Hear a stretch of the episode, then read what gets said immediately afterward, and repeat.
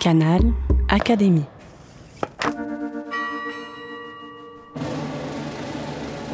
Napoléon III en débat. Dictateur ou démocrate?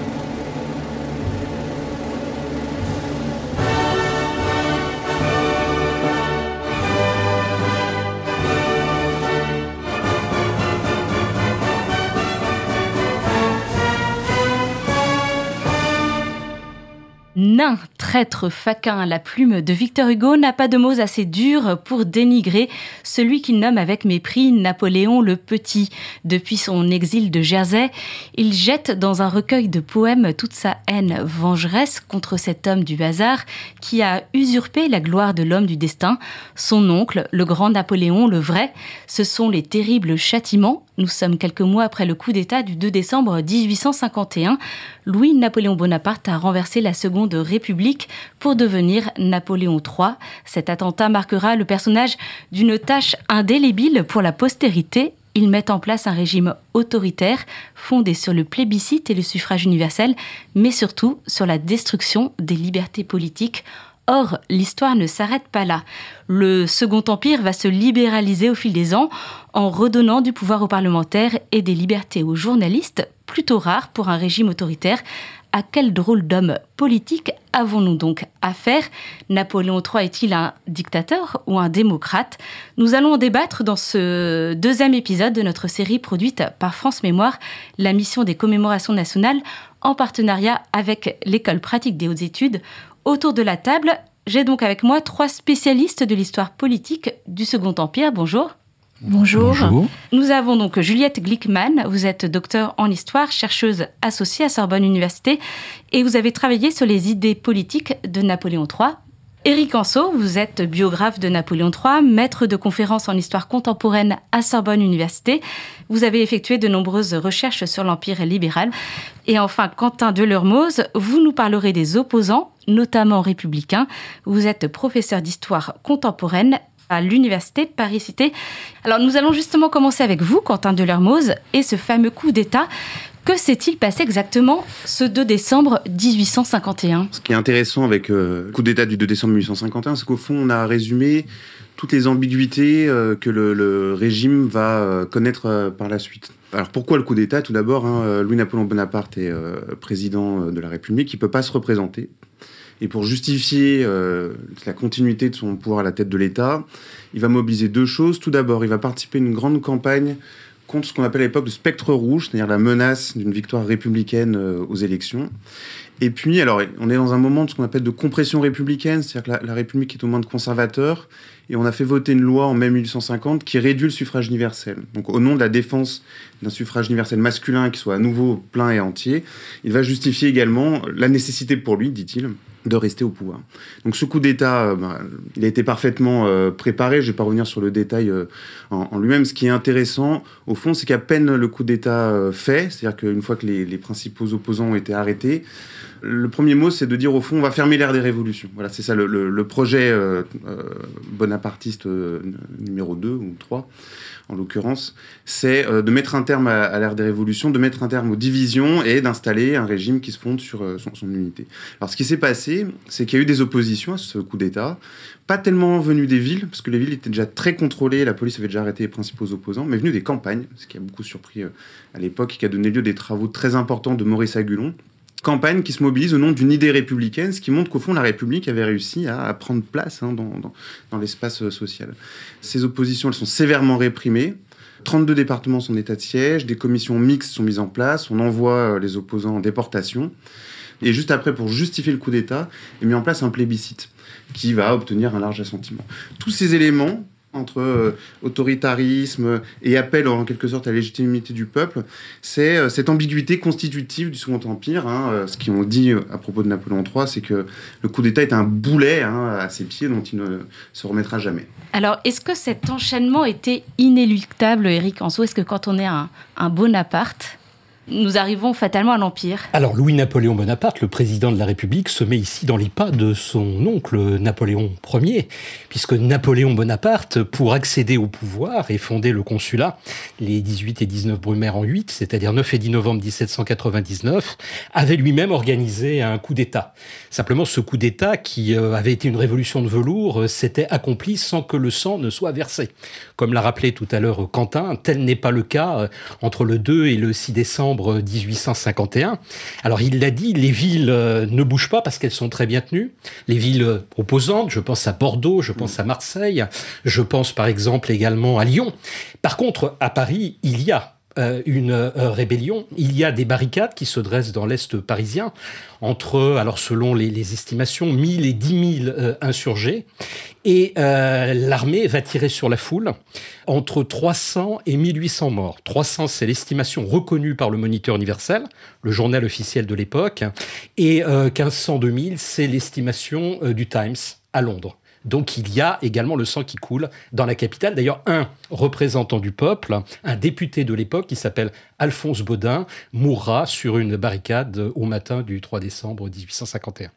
Alors, nous allons revenir sur le parcours de cet homme avec vous, Juliette Glickman, pour euh, essayer de comprendre, lui, comment euh, il s'est formé puis quelle est son idéologie euh, politique? Alors juste pour reprendre euh, deux, mots sur le coup d'État, alors certes c'est un boulet, une tunique de Nessus, disait l'impératrice Eugénie, il n'empêche que dans un premier temps, euh, les résistances, et surtout la, façon dont elles sont réprimées, permet à Louis-Napoléon de se présenter littéralement comme un sauveur. Donc d'une certaine manière, le spectre rouge, la, peur de la jacquerie rouge, l'insurrection des campagnes, hein, notamment dans le sud-est, qui n'avait pas du tout été prévue, en quelque sorte était au début du régime pour montrer que c'est un régime d'ordre capable à la fois d'apaisement social et capable de comprimer les insurrections révolutionnaires, ce qui, d'une certaine manière, va aussi rassurer certaines campagnes conservatrices qui craignaient les démoxoques, les partageux, parce qu'il y avait dans le camp républicain un éventail très large, des républicains conservateurs type Cavaignac et des républicains type beaucoup plus avancés, euh, Raspail, Le Drurelin, etc. Malgré tout, dans les premiers mois, le coup d'État et la force de sa répression va rassurer, d'autant que ces commissions mixtes, c'est quelques mois, mais Louis-Napoléon entreprend immédiatement, quelques mois plus tard, à l'automne, un tour de France. Il va très largement faire usage du droit de grâce. Il peut ainsi se présenter comme protecteur, euh, sauveur, et l'iconographie va très largement accompagner cette figure. Et c'est véritablement sous l'Empire libéral où le coup d'État est en quelque sorte ressuscité par l'opposition républicaine, notamment euh, Alphonse Baudin en 1851-52. Sa mort, je dis pas qu'elle était passée inaperçue, mais c'est 15-16 euh, ans plus tard, lorsqu'il y a une souscription qui est levée par des journaux. Euh, évidemment, la souscription obtient un grand succès dans les, cercles républicains. Le journaliste qui l'avait levé est poursuivi. Et à ce moment-là, Gambetta, il prend Gambetta comme avocat et Gambetta dresse l'acte d'accusation du coup d'État, mais en 1867-68. Alors cet homme du coup d'État, quelles sont ses idées euh, politiques, Juliette Glickman Alors euh, Louis-Napoléon est véritablement un empereur inattendu au même titre que son oncle, mais pour différentes raisons.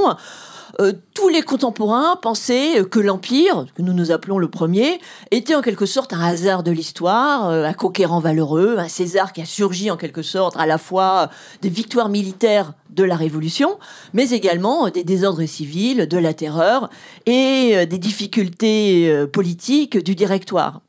Et à partir de 1815, surtout de 1830, on pensait que l'hypothèse hein, d'une restauration euh, impériale, même alors que le fils de Napoléon Ier, l'Aiglon, était encore vivant, était tout à fait hypothétique. C'est la raison pour laquelle, d'une part, la mémoire napoléonienne est entretenue par tous les cercles, on l'a oublié, y compris les républicains. La mémoire napoléonienne, lorsque le 5 mai, donc jour anniversaire de la mort de Napoléon, des hommes se réunissent au pied de la colonne, on trouve des Orléanistes dans les années 1820, beaucoup d'anciens soldats de la Grande Armée, ce qu'on appelle les vieux débris, mais aussi beaucoup de républicains.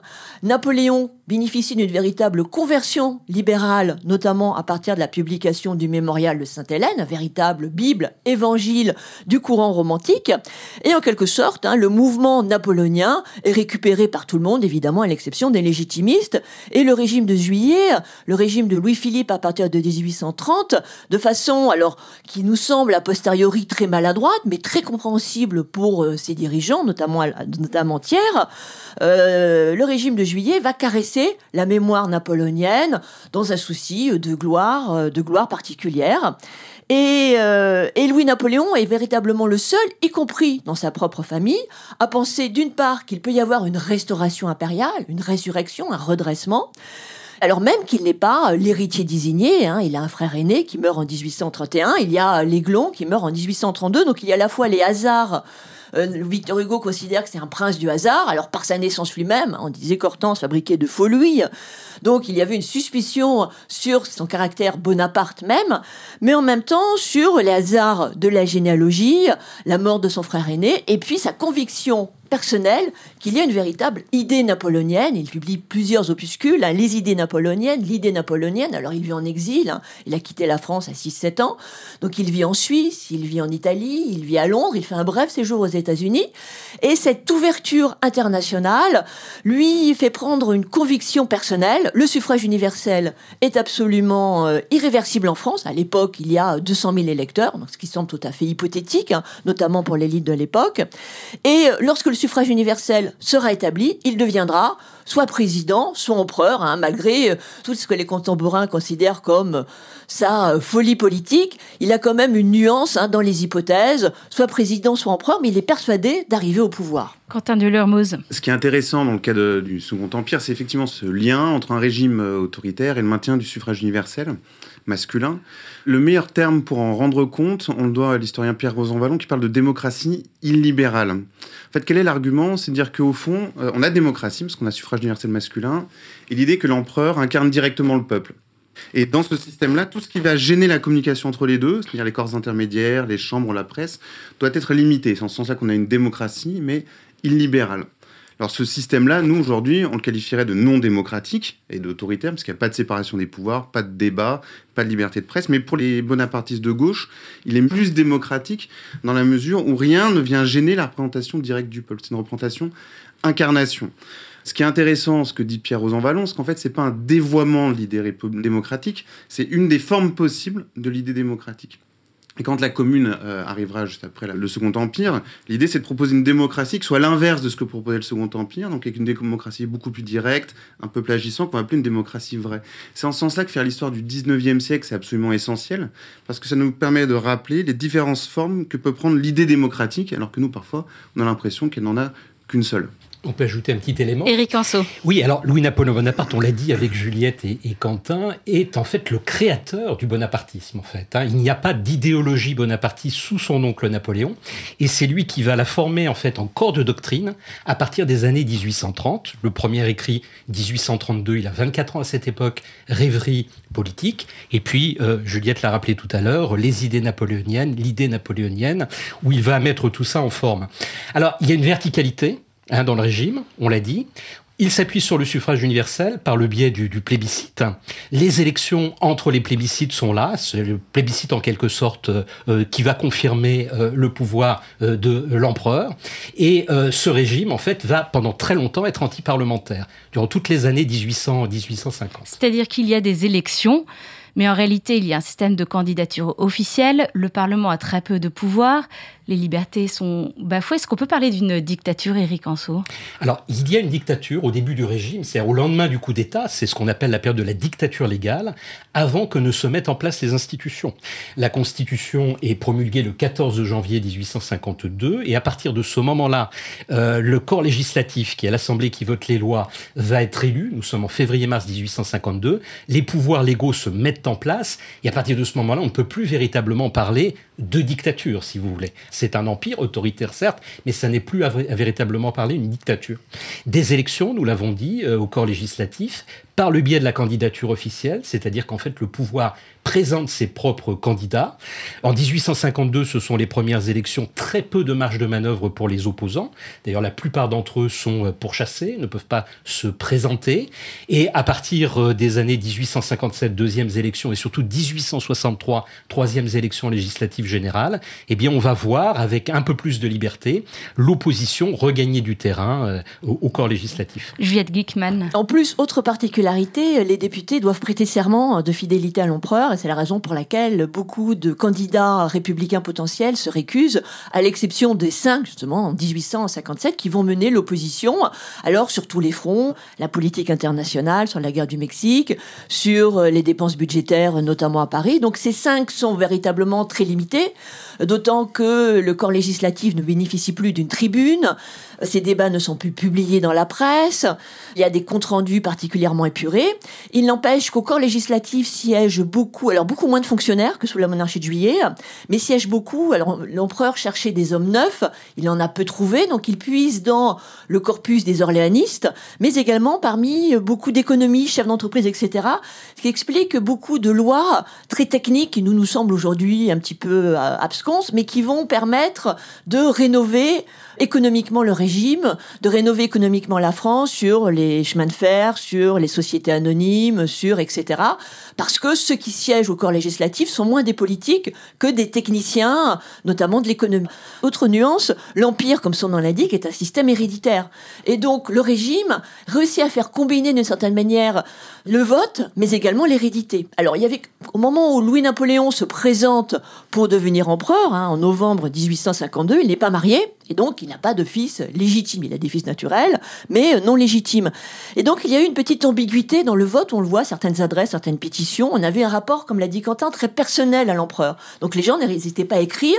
Et lorsqu'ils ne savaient pas signer, ils dictaient la lettre et ils la faisaient ratifier en quelque sorte cette adresse par l'instituteur, le maire, enfin la figure d'autorité euh, du village. Et certains considèrent en même temps que c'est une dictature temporaire parce que l'empereur n'a pas de descendance. Il n'empêche qu'il se marie en janvier-février 1853. Il a un fils qui naît en mars 1856. Et c'est un régime héréditaire où l'hérédité est perçue comme une façon d'apaisement social et de lever des hypothèques politiques. Quentin de Lermos, vous voulez euh, réagir? En fait, il y a une vraie originalité dans le fonctionnement politique euh, du Second Empire. C'est pour ça que cette notion de démocratie libérale, elle rend bien compte de cette euh, ambiguïté. Première chose, tout d'abord, ce principe de représentation-incarnation, il est répercuté sur toutes les figures de l'administration, des préfets jusqu'aux policiers. Hein. Il y a cette idée qu'au fond, tous les agents de l'administration, au contact du public, continuent d'incarner la figure de l'empereur auprès de, auprès de la population. Et c'est une espèce de bureaucratisation du principe démocratique, en fait. Le meilleur exemple, c'est les policiers en tenue, euh, qui sont à la fois donc visibles, donc plus libéraux, et qui en même temps sont présents dans toute la ville de Paris et qui ont une fonction de mm. surveillance assez nette. L'historien Jean-Noël Luc disait que le, le, mot d'ordre pourrait être dit surveiller et séduire, et ça correspond bien, assez bien à cette politique. Deuxième chose, ce principe de surveiller et séduire, on le retrouve dans la politique générale. Il faut rappeler que c'est un régime répressif quand même, que les forces de police et de gendarmerie sont augmentées, après la loi de sûreté générale, euh, il suffit d'avoir déjà une condamnation politique pour pouvoir être euh, interné, et que est mis en place les premières formes de, police politique, en tout cas de, les futurs renseignements généraux avec euh, la police des chemins de fer. Et en même temps, c'est ce que vient de rappeler Juliette Glickman, hein, c'est qu'il y a toute une politique qui vise à, plaire au public. Alors, il y a les voyages officiels, qui sont un moment où le corps de l'empereur est au contact direct de la population. Il y a la propagande, et puis il y a les fêtes, les grandes fêtes civiques, dont la plus connue est le 15 août, qui sont au du Rising et le premier exemple de fête nationale réussie. La Saint-Napoléon. La Saint-Napoléon. Et tout ça, en fait, ça fait que euh, les, deux ensemble, répression et séduction, forment une assise qui font que le régime paraît durable, en fait, dans les années 1860.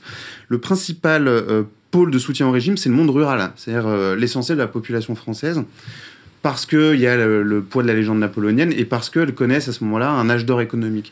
Donc ce, régime particulier a des appuis au fond assez solides dans ce contexte des années 1860. Et qui sont les opposants?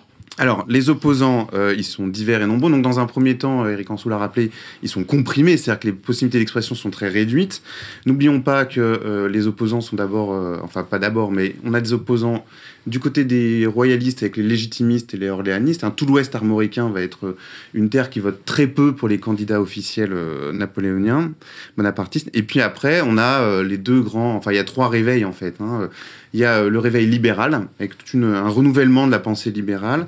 Il y a le réveil républicain qui a été très étudié par Philippe North, notamment dans les villes, qui est très intéressant parce qu'il s'appuie sur des phénomènes de ligue, d'association. Il y a un renouvellement intellectuel avec le développement notamment de de l'anticléricalisme, d'une certaine critique des mondes paysans. Et puis une nouvelle génération, les, Jules, hein, notamment Jules Ferry, etc., qui vont commencer à dénoncer les vieilles barbes et promouvoir un républicanisme plus positiviste, plus scientifique, par opposition à ceux de 48. Et puis enfin, il y a euh, ce qui bout du côté des mondes ouvriers, euh, ce qu'on appelait la République démocratique sociale en 1848, qui réémerge dans certains mondes ouvriers, et le développement dans les années 1864 de l'Association internationale des travailleurs qui est fondée à Londres et qui va avoir toute une série de sections dans les principales villes où là on va avoir un discours beaucoup plus franchement socialiste, beaucoup plus social et plus internationaliste. Donc tout ça bruit ensemble, alors surtout à partir des années 1860. Il faut bien voir que ça s'articule à, des raisons politiques sur lesquelles on va revenir, mais aussi à des transformations économiques et sociales. On a l'industrialisation, l'urbanisation, le développement de l'esprit de science avec euh, la vie de Jésus de Ernest Renan, c'est-à-dire les premières remises en cause historiques du discours euh, biblique. Donc toutes ces oppositions s'insèrent dans la longue durée du 1er 19e siècle sont renouvelées dans ce contexte-là. On peut peut-être rappeler que dans les années 1850, en raison du caractère autoritaire et policier du régime, les oppositions sont compressées et ont très peu de moyens d'expression. Alors, du point de Comment font-elles Voilà, du point de vue élitaire, nous sommes ici à l'Institut de France. Mhm. L'Institut est l'un des lieux de l'opposition, en particulier orléaniste. Et le fait d'élire, par exemple, Lacordaire, hein, qui est un, un dominicain extrêmement célèbre, mais dont on sait l'opposition à Louis-Napoléon Bonaparte, Napoléon III, va être un geste d'opposition. Euh, il y a les salons également. Alors les salons des orléanistes, des grandes figures de l'orléanisme, on pense au salon de Madame d'Aussonville, à d'autres salons, des figures républicaines également, on évoquait euh, tout à l'heure euh, Jules Favre, donc qui tient un salon très très important. Les obsèques des grandes figures d'opposition, on pense en 1853 à la mort de Madame Raspail, qui était l'épouse du socialiste qui avait été candidat à l'élection présidentielle de 1848 contre Louis-Napoléon Bonaparte. Donc le fait d'assister à ces obsèques est un geste d'opposition. Obsèques euh, en 1857 du poète Béranger, ou bien de Cavaignac, qui avait été euh, l'autre opposant, il était chef du pouvoir exécutif en 48 à Louis-Napoléon Bonaparte. Ça, ce sont des gestes d'opposition. Et puis pour les républicains, les sociétés secrètes, dont il faut quand même qu'on dise un mot, puisque ces sociétés secrètes comme la Marianne vont essayer de fomenter des complots, des soulèvements, qui tous échoueront, et dont certains attenteront à la vie de l'empereur. Parmi les attentats très nombreux, hein, une quinzaine d'attentats contre euh, Louis-Napoléon Bonaparte, Napoléon III, pendant sa présidence puis pendant l'Empire. Le plus connu, en janvier 1858, c'est l'attentat de Felice Orsini. Juliette Glickman, vous vouliez réagir Oui, simplement pour compléter, il y a aussi les écrits, les écrits clandestins. Vous avez évoqué Victor Hugo. Euh, Napoléon le Petit circule, il y a plusieurs éditions hein, qui sont publiées en Belgique, en Angleterre, etc., qui circulent sous le manteau, enfin, soi-disant dans des bustes de plâtre qui représentent Napoléon III. Donc l'opposition utilise tous les supports, les petits bibelots, etc., qui diffusent ce napoléonisme populaire pour faire sa propre propagande. Également la non faite, alors on retrouve des principes d'opposition qui avaient déjà cours sur la Restauration, c'est-à-dire que le 15 août, les républicains refusent de célébrer, refusent de se présenter euh, devant le maire, à la mairie, etc., refusent les illuminations. Donc il y a quand même des façons imperceptibles de s'opposer. Et alors pour euh, compléter euh, ce qu'a dit Cotin de Lermont sur surveiller et séduire, c'est le caricaturiste Daumier qui résume le mieux cette figure de, de la surveillance policière par la figure de Ratapoil qui serait une caricature de Napoléon III, faut reconnaître la petite moustache, un peu comme si effectivement, comme de même que les préfets sont en quelque sorte des empereurs au petit pied et représentent l'empereur dans chaque département, chaque policier, il y a derrière la figure impériale et Ratapoil est représenté souvent ayant un bâton dans une main ou une, une matraque et puis un verre de vin dans l'autre parce qu'on disait que l'empereur pour attirer des publics lorsqu'ils voyageaient. La préfecture, évidemment, organisait très bien ses voyages officiels et attirait les gens par des distributions, notamment de boissons. Il y avait des libations qui étaient offertes et qui attiraient les curieux, en sachant en même temps que les gens venaient par aussi curiosité. On connaissait peu la figure impériale qui va très largement se diffuser par la presse et le moment de la presse à grand tirage. Alors la presse aussi est surveillée par tout un système d'avertissement, mais il y a aussi une presse ludique qui se diffuse. La fête, hein, vous l'avez signalé, est un élément d'attraction du régime. Les Français sont fiers de voir de nouveau la cour considérée comme une des premières d'Europe, ce qui n'était plus le cas depuis le Premier Empire. Il y a une forme de modernité dans cet exercice euh, du pouvoir oui, tout à fait. On le voit ben, justement avec la presse, les reproductions, la photographie. C'est la naissance de la photographie politique. Alors, les temps de pause étaient très longs, mais il y a, on développe le principe des photographies cartes de visite. Et donc, le public, c'est-à-dire les électeurs, il ne faut pas oublier que pour Napoléon, chaque homme qu'il pouvait croiser, saluer, etc., était un électeur. Les femmes avaient aussi une influence politique, on a rappelé les salons, des femmes pouvaient signer des pétitions ou faire signer des pétitions, elles pouvaient se manifester, notamment lorsqu'il y avait des inquiétudes frumentaires. Donc le public féminin, même s'il n'avait pas accès au vote, était aussi subissait ou bénéficiait d'une surveillance. Donc euh, l'impératrice Eugénie hein, participe à toutes les activités caritatives, elle gère notamment la Société du Prince Impérial, la Fondation Eugène Napoléon. Donc ce sont aussi des éléments d'attraction. C'est le début de la presse à un sou qui est achetée par abonnement à la criée. Et cette presse à un sou diffuse très largement, comme aujourd'hui la presse People, euh, tous les événements de la famille impériale, la première communion du Prince Impérial, on connaît le nom de son chien, de son, de son poney, etc. Exactement comme la famille britannique aujourd'hui. La famille impériale vit en quelque sous le feu des projecteurs, euh, ce qui la rend populaire, même si c'est une vie très largement imaginaire. Éric Anso, sur la modernité politique. Très important de la modernité, outre l'image, effectivement, l'utilisation de, l'image, c'est que l'homme-peuple tel que le définit Laguerronnière euh, ou Trollon, hein, qui sont des idéologues du régime, se rend très fréquemment au contact des populations. Alors c'est, il l'a initié dès la présidence de la République. Il faut savoir que de tous nos chefs de l'État jusqu'au général de Gaulle, il est celui qui a le plus visité en fait les populations. Il a visité plus de 70 de nos 89 départements de l'époque. Il adore le contact avec la foule. Il a un service d'ordre, hein, une sécurité euh, policière très rapprochée, puisqu'on l'a dit, il est euh, victime d'attentats, mais ça n'empêche pas d'aller au contact de la foule. Et aussi, euh, fait très moderne, lorsqu'il y a une catastrophe naturelle, on pense aux grandes inondations de 1856 dans le bassin de la Loire et du Rhône, il se rend directement au contact de la population pour porter des secours. Et il emmène avec lui des journalistes qui vont publiciser euh, l'événement, ainsi que des personnes qui vont le croquer, et ces portraits vont être diffusés auprès des euh, populations. Quentin Delermo, sur euh, la modernité politique aussi, votre point de vue Ce qui est intéressant, c'est deux exemples qui ont, été donnés. Au fond, la, cour, comme les voyages officiels, ce sont des éléments non modernes qui appartiennent plutôt à des formes monarchiques anciennes, qui sont renouvelés au moment du Second Empire, et sur lequel va être appliqué euh, ce nouveau discours sur la modernité. En fait, le mot modernité, il faut rappeler qu'il émerge dans les années 1860. Donc c'est à ce moment-là que cette nouvelle pensée se, développe. Peut-être pour compléter un petit peu ce qui a été dit, on peut adopter un point de vue un tout petit peu plus européen voir qu'au fond, la modernité euh, napoléonienne, elle prend place dans une série de transformations qui, au fond, sont peut-être pas que franco-françaises. Euh, là, je reprends les, éléments d'un historien anglais qui s'appelle Christopher Clark. Hein, il parle d'une révolution dans le gouvernement après 1848 et constate que, que vous soyez en Espagne, en Italie, en Grande-Bretagne ou en Prusse, on a cette espèce de croisement entre des tendances libérales et autoritaires, un appui sur la Constitution, et on a toute l'émergence d'un nouveau discours plus économiste, plus techniciste, avec un État qui va insister beaucoup plus sur le bien-être des populations, qui va se lancer dans des grands travaux. Et au fond, de ce point de vue-là, le Second Empire, il est assez en phase avec euh, ces transformations à, l'échelle européenne. C'est-à-dire que la question, c'est plus tellement celle de la modernité ou de la démocratisation, c'est que le Second Empire est un des lieux où va se jouer l'étatisation, la nationalisation, la libéralisation des formes politiques au, XIXe siècle. Simplement, la différence, c'est que c'est celui qui va réussir à le plus capter, à part la Grande-Bretagne, ce terme de modernité au type d'expérience qu'il est en train de mettre en place. Le mot expérience est intéressant parce que nous n'avons pas un régime euh, figé, stable, c'est un régime en évolution politique et notamment un régime qui se libéralise, quelles sont les différentes étapes de cette libéralisation, Éric Oui, c'est très intéressant ce que vous venez de dire, parce que tout à l'heure, on a employé le terme de bonapartisme. Et c'est vrai que Louis-Napoléon Bonaparte, Napoléon III, on est le créateur, mais ça n'est pas un idéologue, en fait. C'est un grand pragmatique. N'oublions pas qu'il a vécu une partie de son exil en Angleterre. Il a été à l'écoute des Anglais, de l'utilitarisme anglais.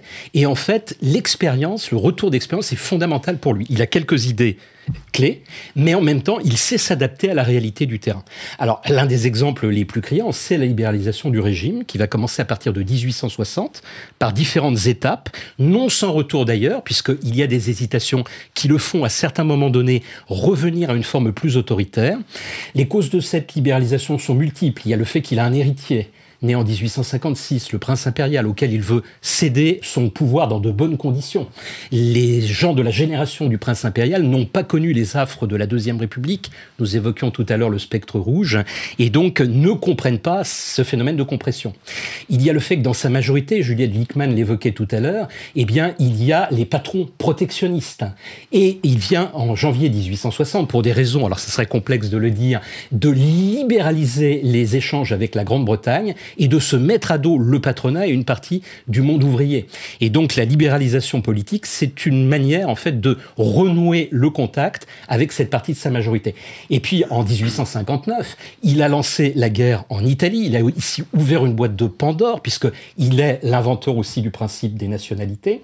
Et là, il se met à dos qui? Il se met à dos euh, les partisans du pape parce que bien évidemment à l'époque, le pape est un souverain temporel. Un tiers de la péninsule italienne euh, relève de ses États. Et donc, euh, si vous voulez, là, il y a un risque que les États pontificaux disparaissent.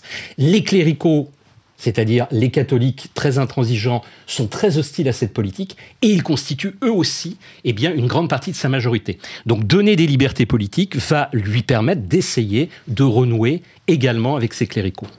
Concrètement, quelles libertés euh, sont accordées? Alors 1860, un grand décret, 24 novembre 1860. Jusque-là, les ministres n'ont pas accès en fait au Parlement et n'ont pas de contact direct hors couloir, bien évidemment, avec les députés. À partir de ce moment-là, trois ministres sans portefeuille sont nommés, qui vont devenir les avocats de leurs collègues devant en fait le corps législatif et le Sénat, qui est l'autre grande assemblée euh, du euh, régime. Il y a une publicité plus grande qui est faite au débat à partir de 18 1860 et de ce fameux décret du 24 novembre 1860 euh, et des prérogatives également en matière financière qui sont retrouvées euh, par le corps législatif qui n'avait plus en fait depuis la constitution du 14 janvier 1852 et un senatus consulte de décembre 1852 également. Alors, étape par étape, nous arrivons au début de l'année 1870 et à ce fameux empire libéral. Juliette Glickman, qu'est-ce qui explique cette euh, évolution? Est-ce que c'est sa maladie, par exemple? Oui, il y a aussi un vieillissement du personnel politique. Euh, son demi-frère, euh, qui était un soutien et qui avait tous les réseaux dans les milieux orléanistes, meurt. Il était président du corps législatif. Il avait soutenu pendant 20 ans euh, le préfet Haussmann et il doit lui demander de présenter sa démission en janvier 1870. Donc ce qu'on appelait l'ère des Mamelouks, c'est-à-dire des bonapartistes autoritaires, paraît révolu. Il n'empêche que, ainsi que l'a signalé Eric Anso, il s'est toujours laissé euh, une possibilité de revenir en arrière. Et d'ailleurs, ce qui est étonnant, c'est qu'au moment de l'Empire libéral, notamment en 1865-66, il publie ce qui est paru provocateur, un livre sur Jules César, où il fait toute une introduction où il dresse l'apologie de l'homme providentiel, de l'homme qui surgit pour sauver une situation politique désespérée. Et il fait comme ça un itinéraire des hommes providentiels, César, Charlemagne, Napoléon. Euh, même s'il ne va pas jusqu'à lui-même, c'est évident qu'il se voit toujours dans cette figure du sauveur. Et cette idée, quand on lit ces discours jusqu'en mai 1870, puisqu'un ultime plébiscite est organisé, où il demande à la population de ratifier les évolutions libérales, mais c'est en même temps un plébiscite pour montrer que ce lien personnel qu'il noue avec la population, avec les citoyens, reste intacte. La souveraineté nationale reste fondée sur ce sentiment d'incarnation populaire à travers la personne de l'empereur.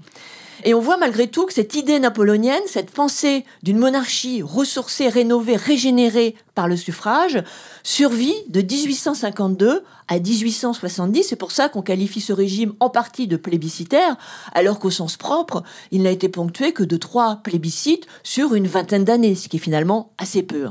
Quentin de Lermoz. Oui, un, autre élément important de cette euh, ouverture libérale des années 1860, c'est euh, l'obtention du droit de grève, ou plus exactement le fait qu'on retire le droit d'association, qui va multiplier le nombre de grèves euh, en France, puisqu'on passe d'une dizaine par an avant, à peu près 70. Mais ce qui m'intéressait, c'était sur cette question des, causes de l'évolution. On en a évoqué beaucoup, toutes sont justes. Hein. il y a aussi les changements du contexte. Un autre élément, c'est que quand on parle de développement de l'ordre démocratique au XIXe siècle, on va aussi avoir l'idée que c'est lié à la mise en place des institutions, d'un certain nombre de pratiques et de savoir-faire dans lequel va se mettre en place le principe de la compétition électorale, la professionnalisation politique et l'idée un homme égale une voix. Et d'une certaine manière, c'est malgré les intentions du régime, c'est l'effet simplement du maintien du suffrage universel dans la longue durée qui fait qu'il va y avoir chez les Français une forme d'habitude qui va être prise, qui peut expliquer en termes institutionnels l'évolution libérale du régime. Il faut, quand même rappeler qu'un des effets du, Second Empire, ça a été de dénouer la relation entre les paysans et euh, les élites nobles, notamment dans l'Ouest armoricain. Il y a des effets non prévus, non intentionnels mmh. de la forme politique qui s'est mise en place, autoritaire avec maintien du suffrage universel, dès les années 1850. Oui, ce que dit Quentin de Hermoz est tout à fait juste. Il y a un élément complémentaire, je dirais très factuel, qui explique aussi la libéralisation. C'est la montée d'une part de l'opposition dans les élections législatives des années 1860, mais également d'un courant libéral au sein même de la majorité. On évoquait les trois premières élections législatives générales. Il faut bien évidemment évoquer celle du printemps 1869. Ce sont, disent les historiens spécialistes, les premières contemporaine de notre histoire. C'est là qu'on utilise pour la première fois le terme de campagne électorale que nous connaissons tous aujourd'hui, avec des débats contradictoires. Et au sein même de la majorité, vous avez un courant libéral euh, conservateur qui apparaît. Et ce courant libéral conservateur demande plus de réformes. Et c'est le processus qui va enclencher la révision constitutionnelle, puisqu'en fait, on va avoir un gouvernement représentatif de la majorité à partir du 2 janvier 1870. Et Juliette Dickman l'a rappelé tout à l'heure, une nouvelle constitution, ne pas l'oublier, en mai 1870, celle de l'Empire libéral, plébiscitée par les Français. Alors, à vous entendre, nous avons l'impression d'une forme de, maturité de cet empire, mais est-il viable sous ce nouveau format Juliette Glickman? Oui, juste pour compléter ce que disait Quentin, un homme, une voix, ça nous, ça nous paraît évident. Or, en 1848, euh, le vote était perçu sous une forme collective. C'est le village qui votait. Un Tocqueville l'a bien montré. C'est le village qui allait voter au chef-lieu de canton. À partir des années 1860, d'une part, on prend l'habitude des campagnes électorales, alors qu'auparavant, les campagnes étaient vécues comme un moment de scission des villages. On votait dans des communautés qui se connaissaient, que ce soit les quartiers dans les villes, à part les très grandes villes, ou les villages où les gens se connaissaient de génération en génération.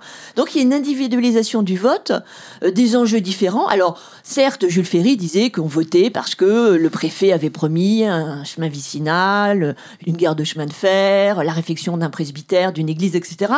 Donc on retrouve quand même des schémas anciens du don et du contre-don issus de l'ancienne monarchie, sont en quelque sorte réactualisés et insérés dans un cadre électoral très moderne. Il n'empêche, malgré tout, il y a une accoutumance au vote et des formes beaucoup plus modernes où effectivement chacun peut voter beaucoup plus dans son intimité. Alors qu'en 1848, on s'était même demandé si on n'allait pas voter sur des registres. On considérait que voter sur bulletin, même s'il n'y avait pas évidemment d'isoloir, voter sur bulletin était une façon d'être en quelque sorte honteux de son vote. Alors sur les continuités, vous vouliez intervenir, Quentin Deluermoz Oui, euh, avec, euh, avec deux choses. tout d'abord, par rapport à ce qui a été dit juste avant, il faut rappeler que ce que fait la Troisième République, c'est qu'elle va accorder la plénitude des droits euh, sociaux et politiques aux, citoyens. Donc il y a quand même une rupture entre les deux. Il y a des continuités, mais la rupture est quand même majeure. Mais un point qui est intéressant qu'on a peu abordé, alors qu'il est de plus en plus par les chercheurs, c'est la question de l'empire colonial, qui est au fond un test où se révèle le mieux euh, ce qu'a été le Second Empire et, ce qu'il va euh, léguer en quelque sorte. Pourquoi? Parce que, en fait, si on prend deux, on va prendre deux lieux euh, très rapidement. Le premier, c'est le cas de la Guadeloupe. Hein. En Guadeloupe, en 1848, l'esclavage est aboli. Les anciens esclaves ont immédiatement le droit de vote. Et ce que va faire le Second Empire, au fond, c'est que le phénomène de compression va être encore plus visible, puisque en 1854, le suffrage universel est interrompu sur le terrain colonial avec l'idée qu'au fond, le risque serait que la race blanche, dans les termes euh, employés pour, dans le justificatif, risque d'être débordée en quelque sorte par euh, les anciens esclaves. Or, la race blanche, dit le texte, est l'élément civilisateur euh, français.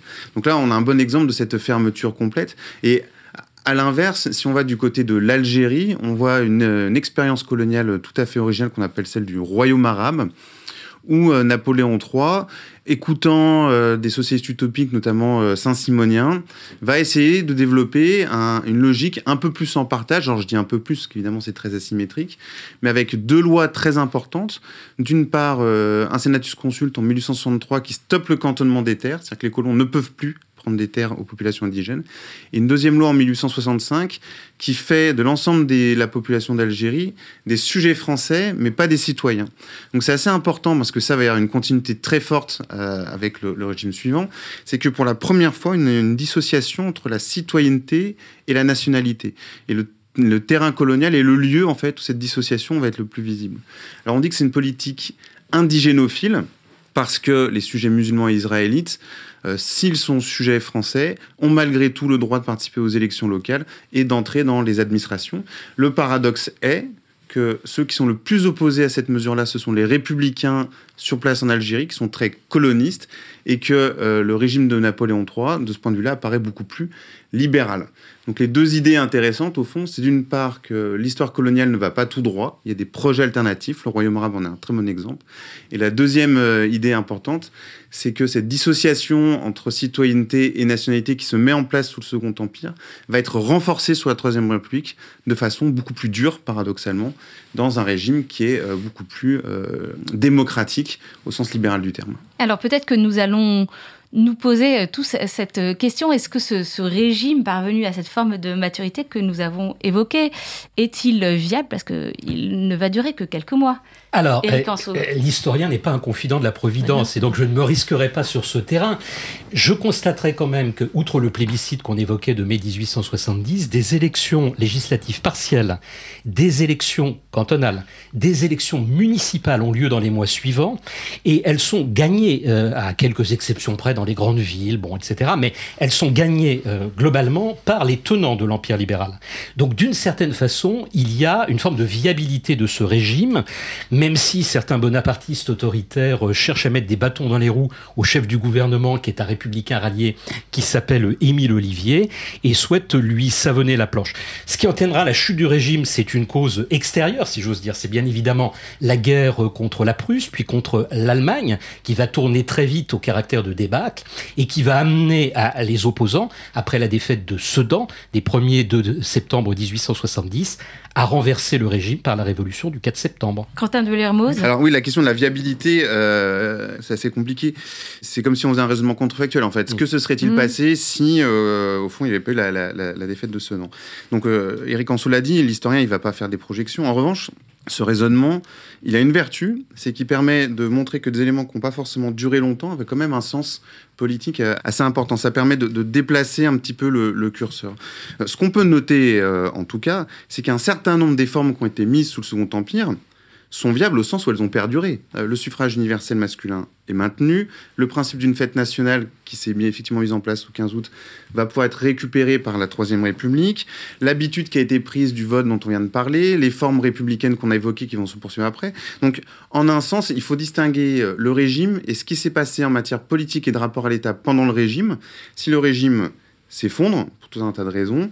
Le rapport euh, à l'État, lui, continue. Là, on a une continuité beaucoup plus grande, qu'ont bien voulu le reconnaître les républicains, entre la Troisième République et le Second Empire. Dans les formes de gouvernement et les, pratiques d'État, euh, on a une forme de continuité. Donc, en ce sens-là, il y a une forme de viabilité de ces formes politiques. Juliette Glickman Oui, on peut dire qu'il y a une sorte de postérité euh, réprouvée par la Troisième République hein, euh, du Second Empire. Euh, par exemple, l'Union libérale qui se met en place partir en 1863, c'est-à-dire un accord sur les grandes libertés, l'égalité devant l'impôt, tous les grands principes révolutionnaires associés à un système parlementaire, notamment la responsabilité des ministres devant les chambres.